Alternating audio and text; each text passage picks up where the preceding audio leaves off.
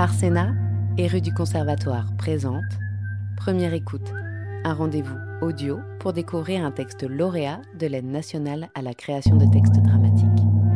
Aujourd'hui, découvrez 5 secondes de Catherine Benamou, lecture dirigée par Marianne Wolfson, avec Lucie Durand, Comme le Terrier et Paul Fraisse de rue du Conservatoire. Ils ont parlé d'un heureux dénouement.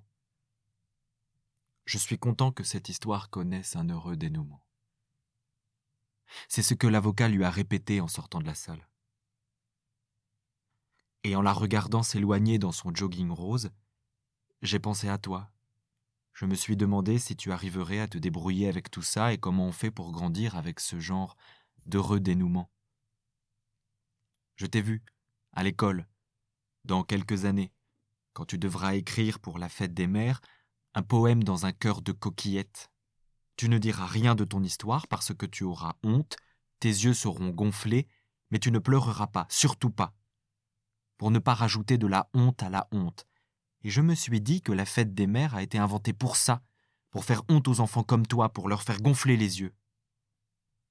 Et même si je sais que ce dénouement n'était heureux ni pour toi ni pour elle, quand on a entendu la phrase qui disait que le délaissement n'est pas caractérisé, parce qu'elle ne t'a pas laissé directement sur le quai, mais confié à un tiers, au mot tiers, va savoir pourquoi j'ai ressenti de la fierté, j'ai pensé que dans cette phrase, le mot important pour toi, c'est le mot délaissement, et tu dois te souvenir que ce délaissement n'est pas caractérisé, ça veut dire que ce n'est pas ce qu'on peut appeler un délaissement, et encore moins un abandon.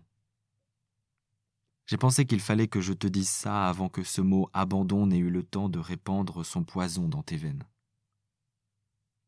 Il fallait que je te le dise, avant que tu te retrouves assis à ta table d'écolier, à t'acharner à coller les coquillettes, avec toutes ces larmes à retenir, maudissant la fête des mères, maudissant l'école, le monde entier et surtout ta mère, pensant c'est de sa faute si j'ai une mauvaise note parce que je ne sais pas ce que je pourrais bien écrire au milieu de ce cœur dégueulasse plein de colle qui bave partout. Alors le dénouement, c'est sûr qu'il n'était heureux pour personne. Comment il pourrait l'être? Mais ce que l'avocat voulait dire, c'est que le pire n'est pas arrivé, et le pire pour lui, c'est la prison, ou pire encore, la mort d'une femme avec son enfant sous le RER. E et dans ce cas, il n'y aurait même pas eu de procès, le juge n'aurait même pas eu à parler des animaux et des pieuvres. Vous savez que la pieuvre couvre ses petits pendant quatre mois, et quand elle les lâche enfin dans l'océan, elle en meurt. Si elle n'a pas répondu, c'est qu'elle savait très bien où il voulait en venir avec les pieuvres. Et quand il a ajouté que même un animal ne lâche pas ses petits, mais vous n'êtes même pas un animal, qu'est-ce que vous croyez que vous êtes? Elle a répondu d'une voix douce. Même pas un animal Sachant bien que pour avoir une petite place dans son estime, il aurait fallu qu'elle le fasse, qu'elle se jette avec toi sous le RER. E Alors là, il n'aurait même pas dit pas un animal, il aurait dit La pauvre femme. Il en faut du désespoir pour faire ça. Ou plutôt, il n'aurait rien dit parce qu'il ne l'aurait jamais su. On aurait entendu dans le haut-parleur les mots accident voyageur et peut-être une ligne ou deux dans le journal gratuit. Ce qu'elle aurait pu leur dire, c'est que ça n'arrive pas souvent qu'un animal se suicide en se jetant sous le RER. E et même pas un animal, encore moins. Mais quand ils lui ont donné la parole, elle a eu l'air surprise. Elle ne savait pas qu'elle aurait à parler. Tout est allé tellement vite L'avocat ne lui a rien dit, à peine bonjour.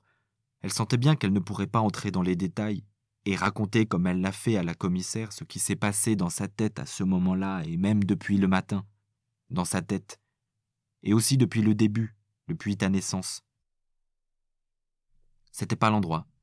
Ça ne ferait que les énerver et c'est jamais bon d'énerver les gens. Alors elle a juste dit avec sa voix douce qu'elle n'y arrivait pas et elle l'a répété. Je n'y arrivais pas mentalement et financièrement, je n'y arrivais pas. Et elle a continué à murmurer. C'est tout, je n'y arrivais pas, voilà, c'est tout, je n'y arrivais pas.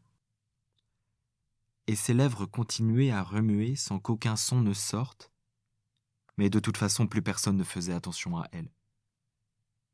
Parce que pour eux, cette réponse-là ou rien, c'est pareil.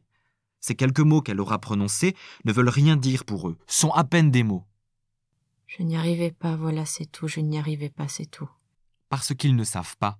Il n'imagine même pas ce que c'est de ne pas y arriver. Bien sûr, il y a les jours où c'est difficile pour tout le monde. Il y a le travail, la fatigue, ça c'est pour tout le monde. Le manque de place dans les crèches, pour eux aussi, la vie elle est compliquée parfois. Mais on se débrouille.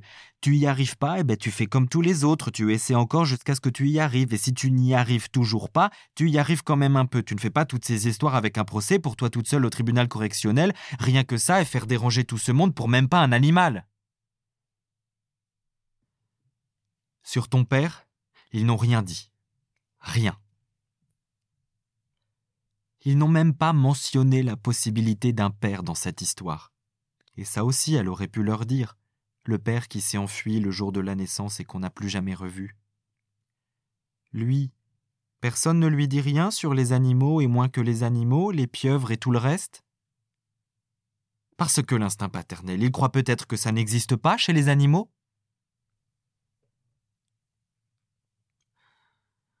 Elle ne l'a pas dit parce que, dans le fond, elle a toujours su qu'il ne resterait pas avec elle, même quand elle était enceinte. Elle le savait. Il est venu à la maternité, il a sans doute été fier d'avoir un fils, et quand elle est rentrée à la maison, il avait disparu. Elle se débrouillera bien, les mères, ça se débrouille, il s'est dit, les mères, ça c'est, l'instinct maternel, c'est la base.